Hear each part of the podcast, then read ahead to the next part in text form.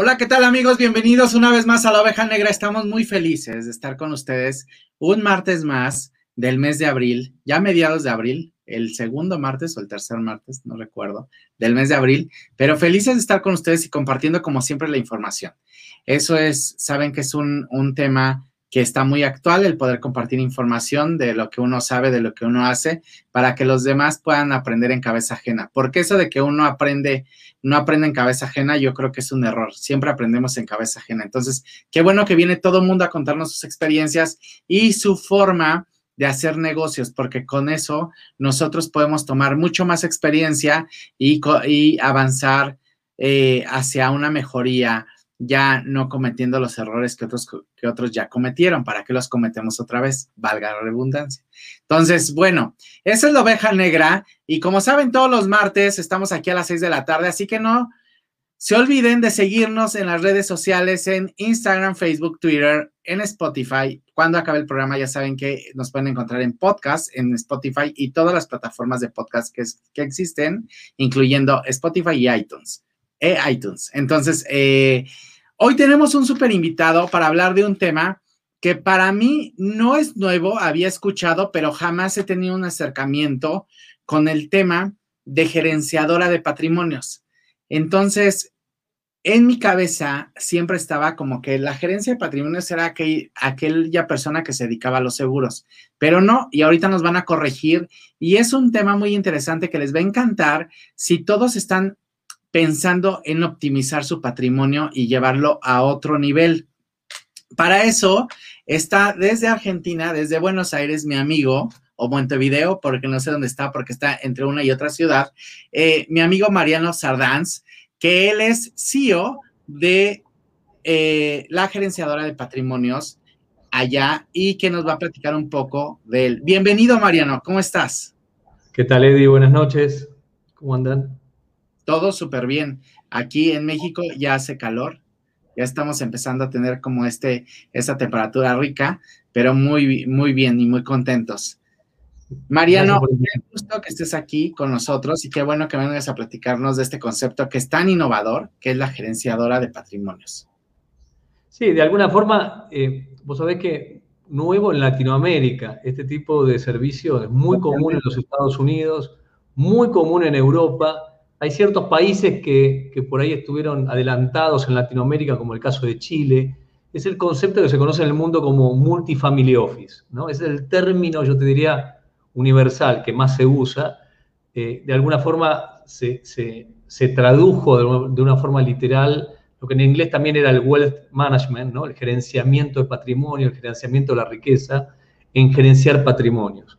Y bueno, tiene que ver con, con esto más o menos que hacías la introducción, ¿no? ¿Cómo eficientizo lo que tengo, los bienes que tengo? No solamente es dinero, sino también lo, inmobiliario, mis empresas. ¿Cómo hago para no pagar impuestos de más? Ojo, no, no, no pagar impuestos, sino no pagar impuestos de más. ¿sí? Nadie está obligado, como nosotros siempre decimos, nadie está obligado a seguir el camino más gravoso. Entonces, con una correcta planificación fiscal, uno puede ser eficiente desde el punto de vista tributario, ¿no?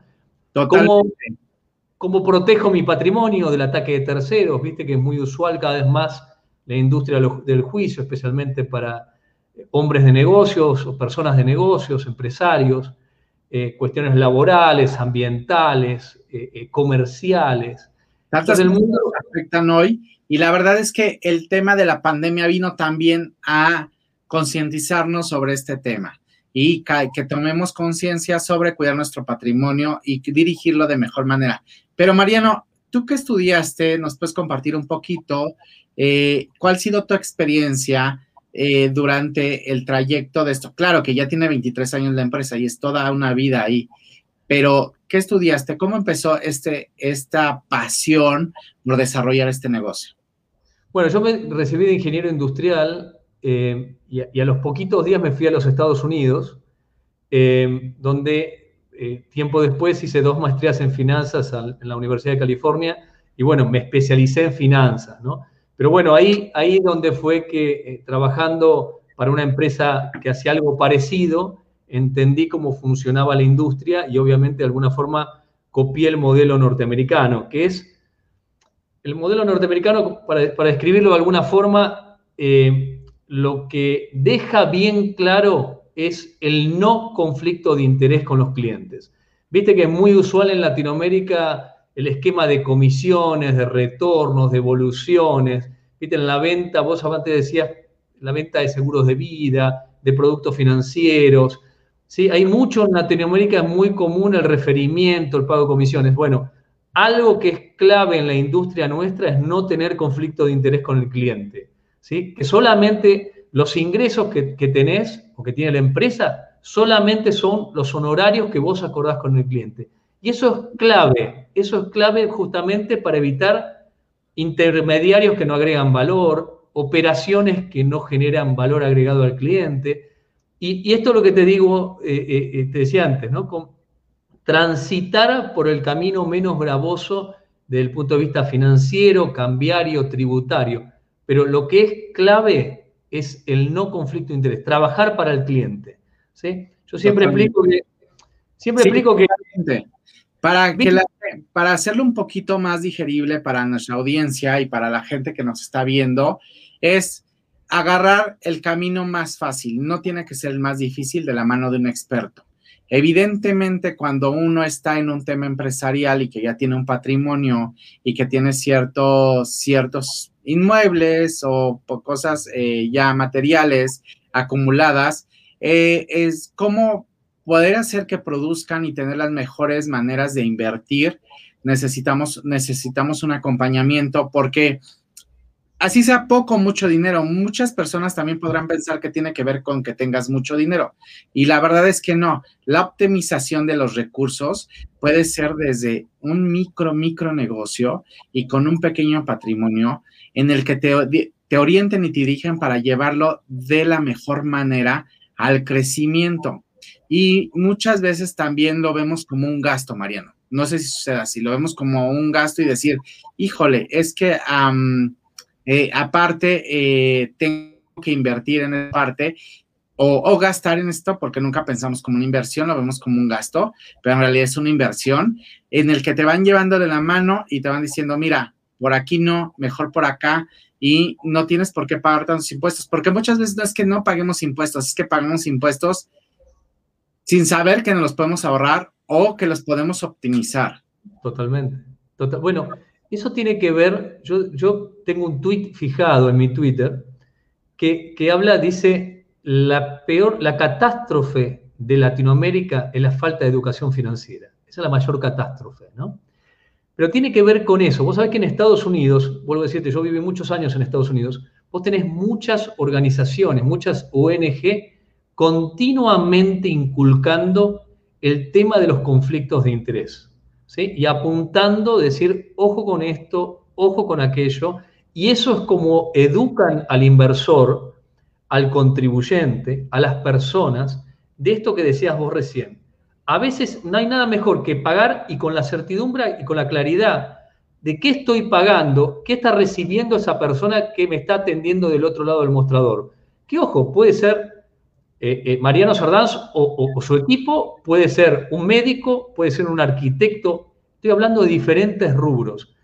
Por eso es el tema del conflicto de interés en Estados Unidos está muy, muy presente en, el ciudadano y cada vez más presente en Europa también. Hay regulaciones en los últimos 10 años, Europa ha cambiado muchísimo en ese sentido.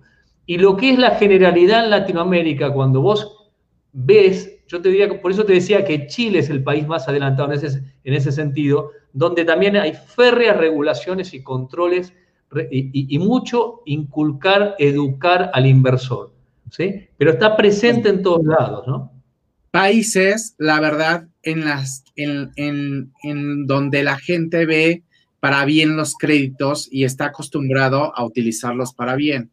Estamos en lo correcto, ¿no? países donde la gente ve una buena, ve las, los créditos buenos y también hay gente que hace mm, eh, mal uso de los créditos y entonces Endrogarse no está mal eh, o, llenarse de créditos no está mal, siempre y cuando tengas cómo producir este dinero de vuelta. Bueno, que ahorita con la pandemia nos puso una cachetada porque nosotros pensando que íbamos a producir y todos los que teníamos deudas, evidentemente, ¿no? Ya no hubo ese retorno y ya no hubo esa manera de poder, de poder eh, eh, regresar ese dinero porque no teníamos este flujo. Mariano, ¿qué sucedió con todas estas empresas que estaban contratadas por ti, que dijeron, ahora, yo tenía un crédito, que tú me asesoraste, yo tenía un crédito por eh, dos, tres millones, cuatro, no sé, dependiendo de la empresa, y que ya no hubo esa manera de darle seguimiento para producir. ¿Cómo, cómo empieza la negociación con el, el, acreedor o, bueno, con el con la persona que le debes, con, con el banco que le debes, y cómo, cómo sucede esto?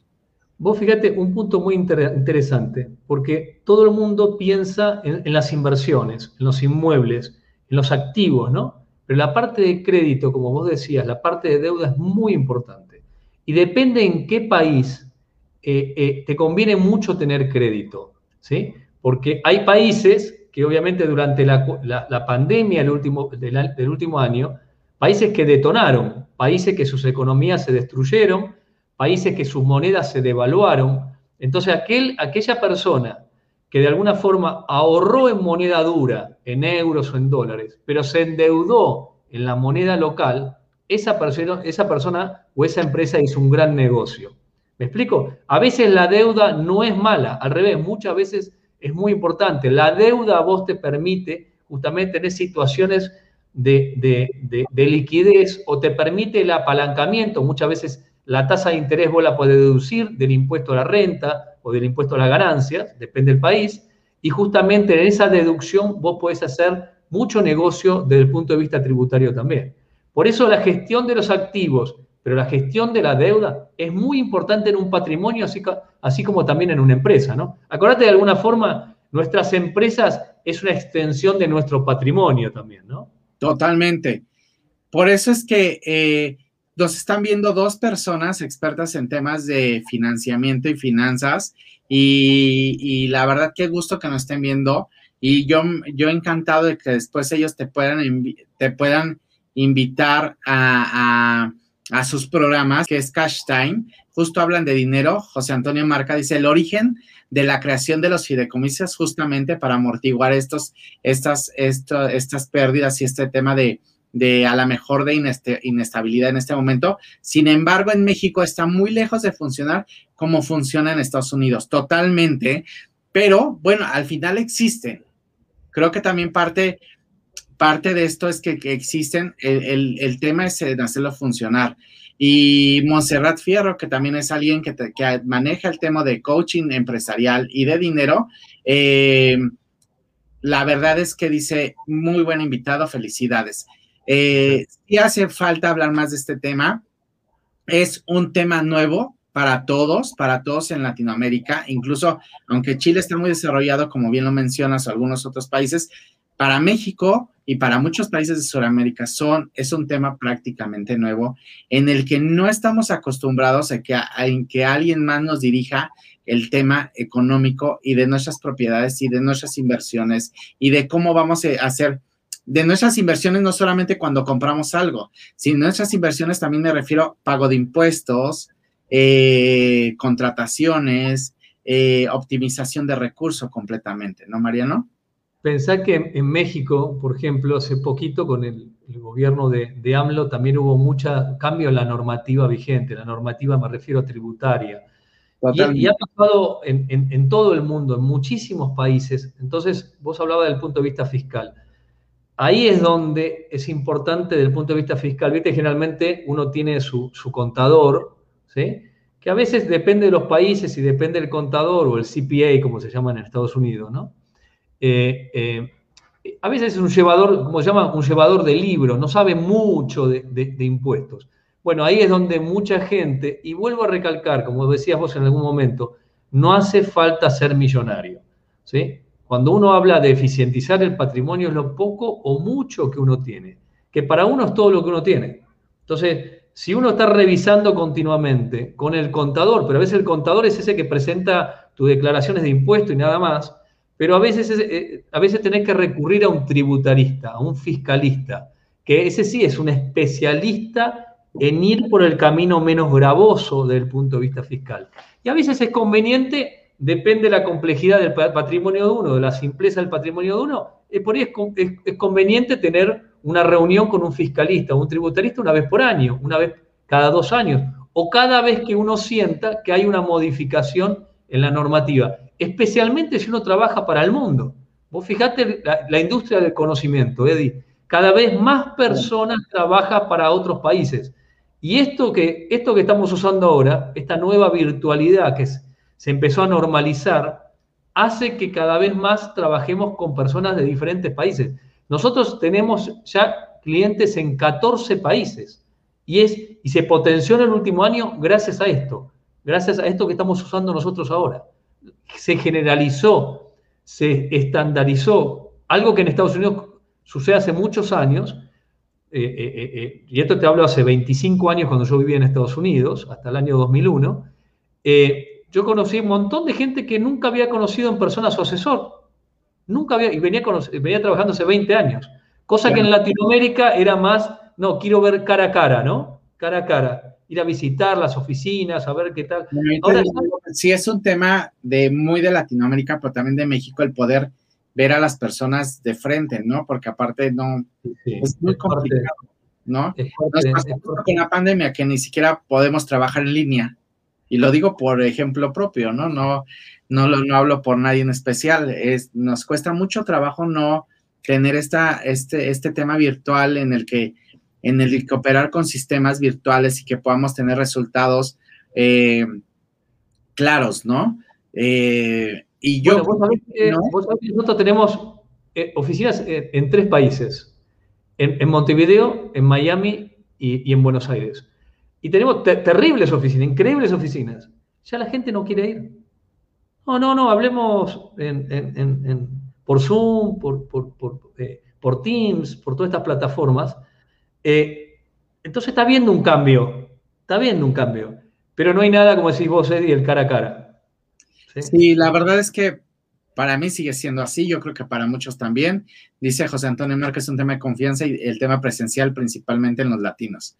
Eh, dice Mar Ponce, muy interesante, gran invitado, Eddie, felicidades, un saludo, Mar. Vero Aranzabal, qué bueno que nos estás viendo. Eh, Edwin Hernández también te mando saludos. Cristian Espinosa, Dana, qué gusto, Monse Fierro, ya la saludé. Qué gusto poderlos ver aquí en pantalla. Un tema muy interesante que después podemos ampliar mucho más el tema, porque la verdad es que hay demasiados temas que podemos empezar a sacar a partir de aquí, ¿no? Y empezar a, hablar de industrias, porque evidentemente con el tema de, la, eh, la, gerenciadora de patrimonios, las industrias sí tienen que ver mucho porque cada industria se mueve diferente dependiendo de su temporalidad, dependiendo de cómo, de cómo surjan los negocios, ¿no? De cómo, de dónde invertir, cuándo invertir, todo esto. Eh, Mariano, ¿hasta dónde tú te metes en proteger el patrimonio que ahora está muy eh, el tema de moda de, eh, de cómo asegurar los patrimonios, cómo poderlos asegurar en, en tema ya de seguros de gas, de, desde gastos médicos, desde el hombre clave antes ni sonaba, hoy es de los seguros más vendidos, ¿no? Para asegurar las empresas, el hombre clave, porque aún así va a seguir operando la empresa durante ciertos años. Eh, entonces, un, un, tema que ha tomado mucha fuerza durante ya, eh, durante toda la pandemia, también el de asegurar las empresas y la propiedad tal cual, y incluso hasta asegurar los propios los, cosas como el propio nombre o algunos elementos claves para que la empresa siga funcionando. ¿Hasta dónde te metes en este tema o ese, o ese es otro tema? No, es parte de nuestro trabajo. Por eso somos 29 personas en, la organización, repartidos en tres oficinas, obviamente viviendo en diferentes países. Eh, pero lo nuestro llega también hasta el seguro, es parte, y nosotros tenemos clientes por ahí yo por eso dejo, dejo bien en claro, no, son multimillonarios, ¿sí? tenemos clientes con grandes patrimonios, pero también inversores pequeños que nos, vienen a buscar para hacer, por ejemplo, una revisión de cartera, ¿no? Lo que ya en, Estados Unidos se conoce como un portfolio check-up. Y ahí son inversores que generalmente tienen menos de 100 mil dólares, pero operan con discount brokers en Estados Unidos. Entonces vos fíjate, nuestro cliente está desde esa persona que quiere este portfolio check-up, que paga por hora, por favor revísenme la cartera, a ver si estoy haciendo las cosas bien, ¿sí? Me manejo con estos discount brokers donde yo opero, me autogestiono, ¿sí? Ellos se autogestionan, pero necesitan continuamente una guía. Entonces tenés desde ese cliente que tiene un servicio de monitoreo de cartera hasta el cliente que te diría le haces todo menos pasear el perro a nivel patrimonial, como decimos nosotros, ¿no? Claro. Que, te tenés que meter también en la cuestión de, eh, coordinar a sus abogados, sus escribanos o notarios, los fiscalistas, ¿sí? Eh, eh, y, y, de alguna forma la transición, ¿sí? ver la transición de la empresa. Hay cuestiones de seguro. Vos fíjate lo de la pandemia. La pandemia sensibilizó a todo el mundo. Yo de hecho tuve COVID. ¿sí? Tuve COVID, la semana pasada me dieron de alta. Y en el momento, viste, que te agarra el COVID, decís... Qué bueno que estás allá, amigo, porque la verdad no queremos aquel COVID nada.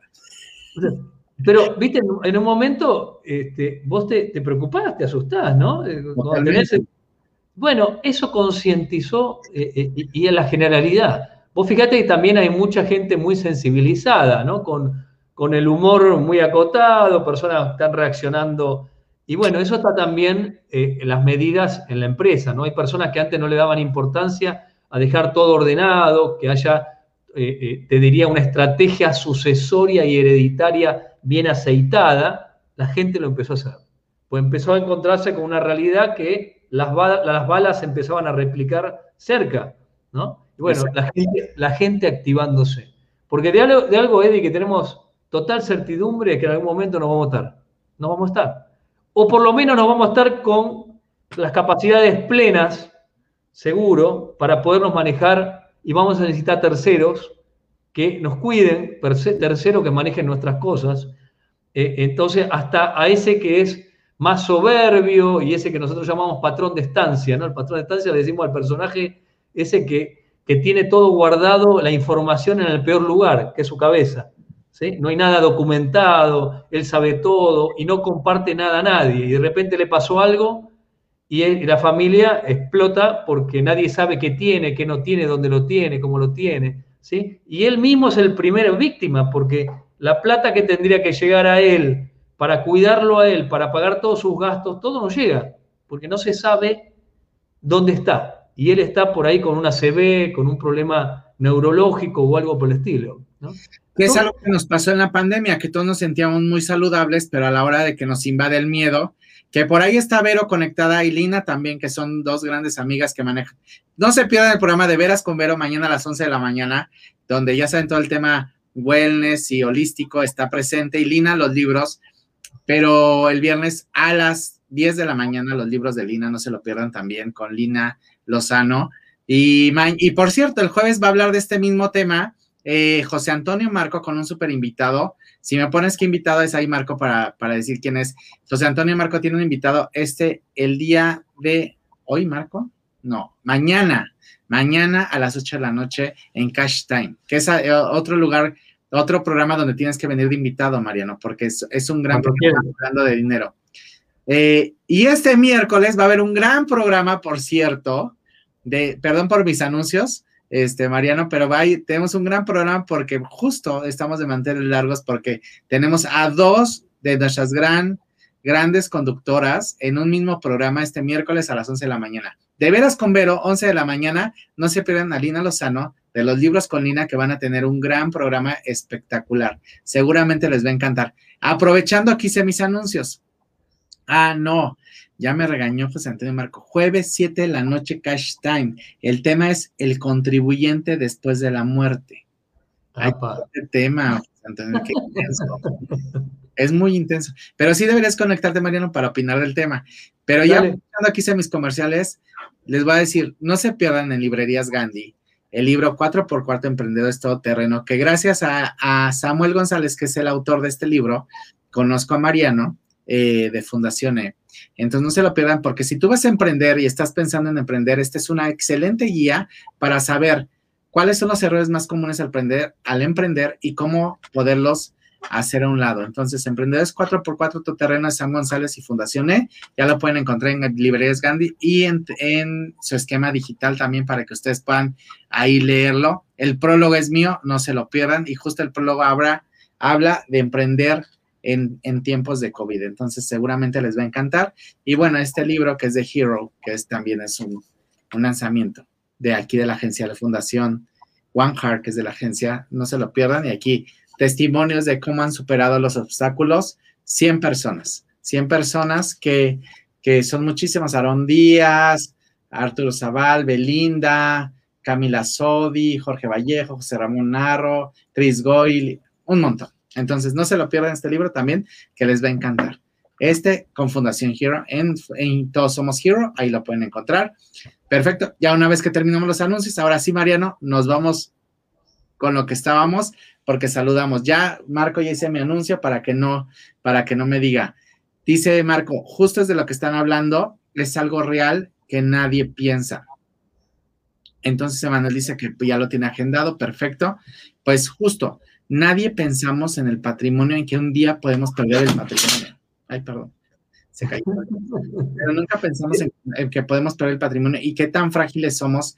Y la pandemia es lo que nos vino a enseñar, que somos muy frágiles y que tenemos que tener un guía patrimonial en el que nos diga qué va a pasar si un día ya no estamos. Y como bien dices, Mariano, decir ya no estamos no tiene que ver nada más con que ya no estamos físicamente, que ya nos cargó el, o sea, aquí decimos que ya nos cargó el payaso en México, o sea, no, que ya nos morimos, no, que, o sea, que ya nos fuimos a, que ya solamente nos van a llamar para comer, ¿no? Cada año, porque aquí en México cocinamos tan rico que venimos a comer después de muertos, imagínate.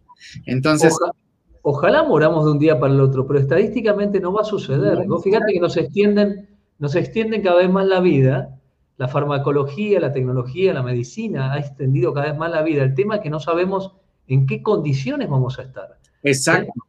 Entonces la degradación, la degradación cognitiva o la pérdida de capacidades cognitivas de a poco, y ahí es lo que yo te decía antes, ¿no? Todo el mundo, por ejemplo, piensa que van a morir o planifican de un día para el otro, ¿no? Ya, ya morí. No, ojalá pase eso, pero no nos va a suceder. Entonces el tema es que en algún momento, Eddie, no vamos a saber cómo nos llamamos, qué tenemos, dónde lo tenemos, y ahí es donde requerimos la ayuda de terceros. El problema es, y acá hago una, explicación, porque ahora está pasando mucho en Latinoamérica que se empieza a conocer sobre los fideicomisos familiares, o los trust en inglés, ¿no? Trust significa confianza en inglés. Pero en Estados Unidos, por ejemplo, el fideicomiso familiar o el fideicomiso testamentario, incluso hay cuentas bancarias que funcionan como fideicomiso, es algo totalmente extendido. ¿sí? Es algo que no, es para millonarios, es para personas ahorristas comunes, que en algún momento saben que les va a pasar lo que nos va a pasar. ¿no? no vamos a necesitar ayuda de terceros, que como yo siempre digo, bueno, no, pero tengo mis hijos, ¿no? O, mis hijas, en mi caso, sí. Eh, bueno, el problema es que cuando hay de alguna forma dinero, y no hace falta mucho dinero, hace falta, yo digo, un autito, un auto chiquito, hace falta un bien, hace falta algo. Ahí es donde los hijos eh, muchas veces no se ponen de acuerdo, ojalá se pusiesen de acuerdo, pero de alguna forma siempre hay problemas. Entonces yo digo siempre, como padres, uno como padre, el desafío que tiene, de alguna forma, es buscar ordenar todo de forma tal que el día que uno no esté o no esté en condiciones para manejarse solo, que nuestros hijos continúen siendo hermanos. ¿sí? Evitar los problemas. Y de alguna forma, muchas veces los hijos, o los familiares, sobrinos, gente que no tiene hijos, cada vez es más, natural no tener hijos, ¿sí? por elección o por, por, por, por naturaleza, por diferente razón entonces, bueno, tengo mi sobrino, tengo un amigo. Sí, pero generalmente ahí se, se elige Eddie al de confianza, pero no siempre es el idóneo.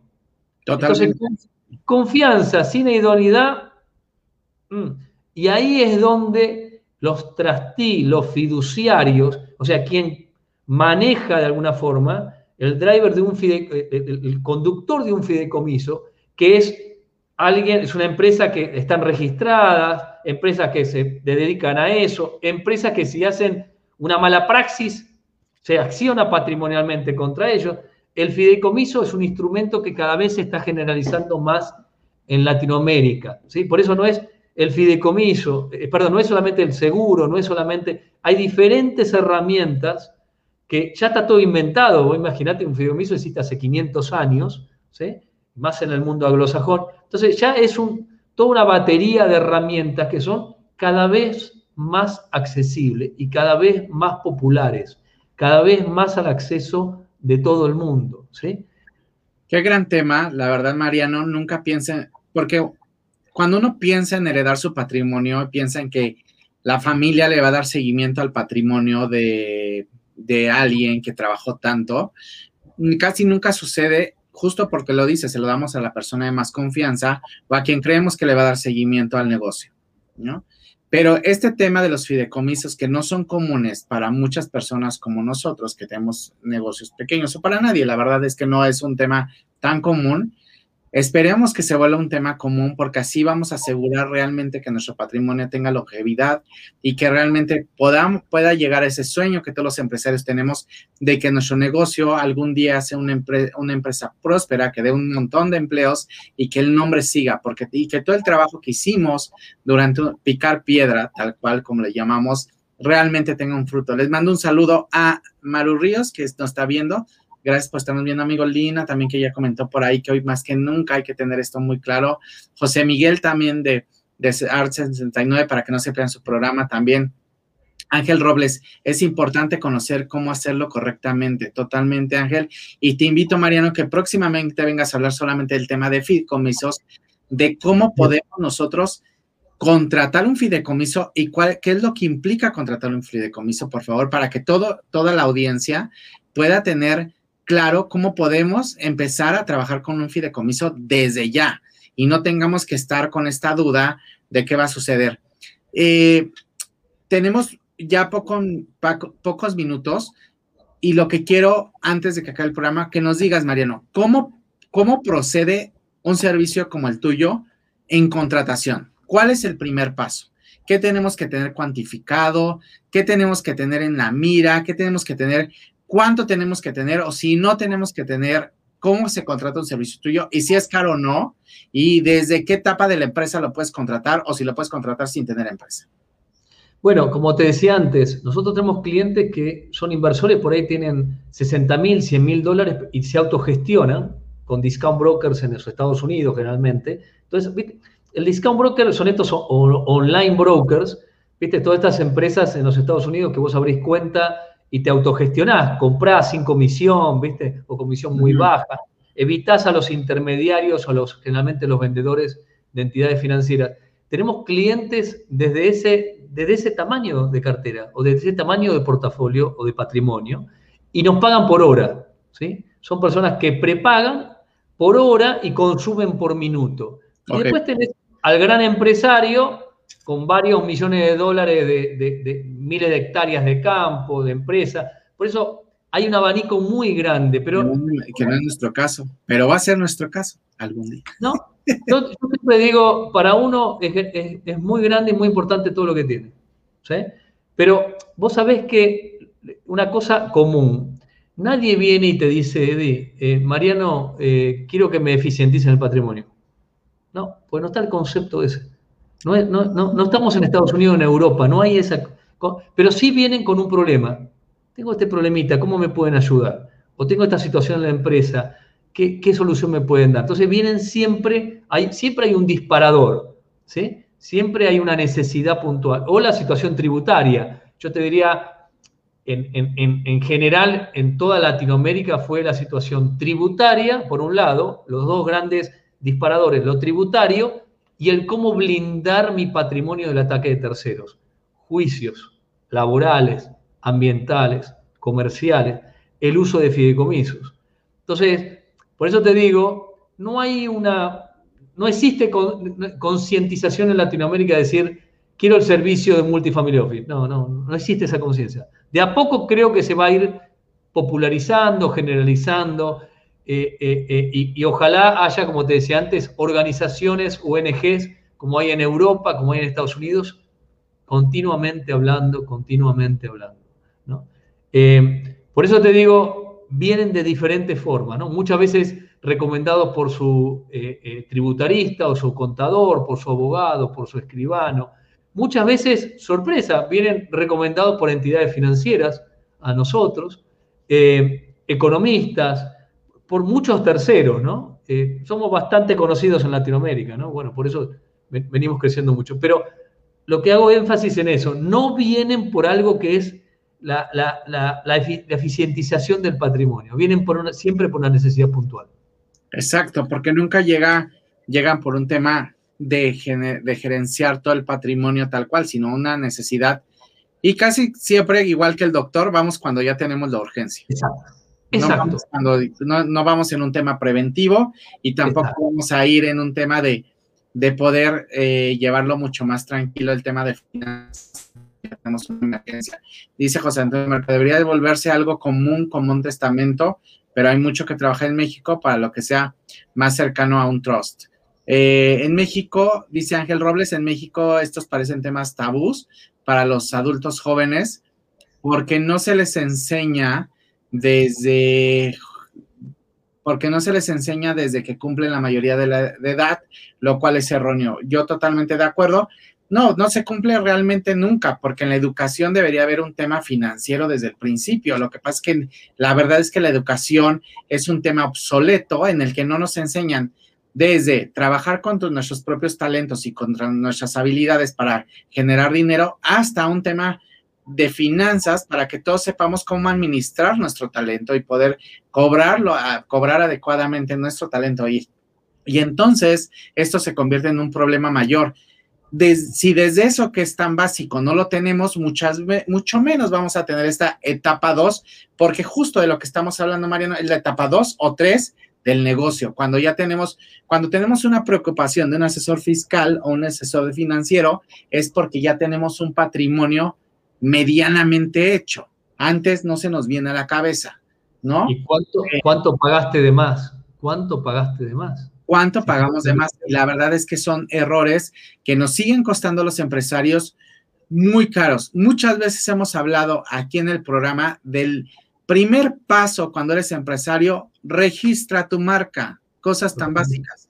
Registra tu marca, que es un error que yo aprendí realmente con un trancazo porque nunca pensé que me fuera a dar tanto dolor de cabeza no registrar la marca porque no sabía. Y es algo súper básico.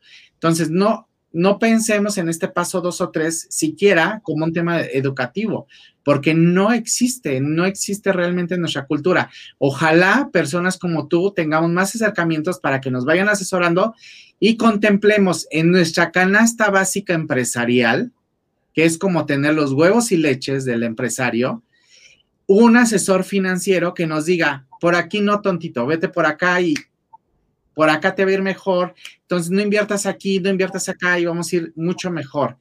Eh, yo creo que sí, em, me gustaría, Mariano, que agendáramos una segunda cita para que mucha gente que se quedó con dudas sobre el tema de fideicomisos y otros temas de inversiones, de optimización de, de inversiones, pudiéramos trabajar o también hablar de alguna industria en específico que el público nos diga, porque evidentemente el mundo está en caos. No digo solamente México, el mundo está en, caos en tema de finanzas, pero si hay una salida y esa salida se llama inteligencia financiera. Sí, señor. Exactamente. A ver, colocar el dinero. Exacto. Cuando vos quieras, Teddy, a disposición cuando vos quieras. Amigo, agradezco muchísimo que hayas estado con nosotros en la oveja negra. Esto fue la oveja negra Mariano. Te mando un abrazo hasta Buenos Aires o Montevideo, no sé dónde estés. Y nos vemos el próximo martes a tal audiencia aquí en la oveja negra. Besos. Buenas noches.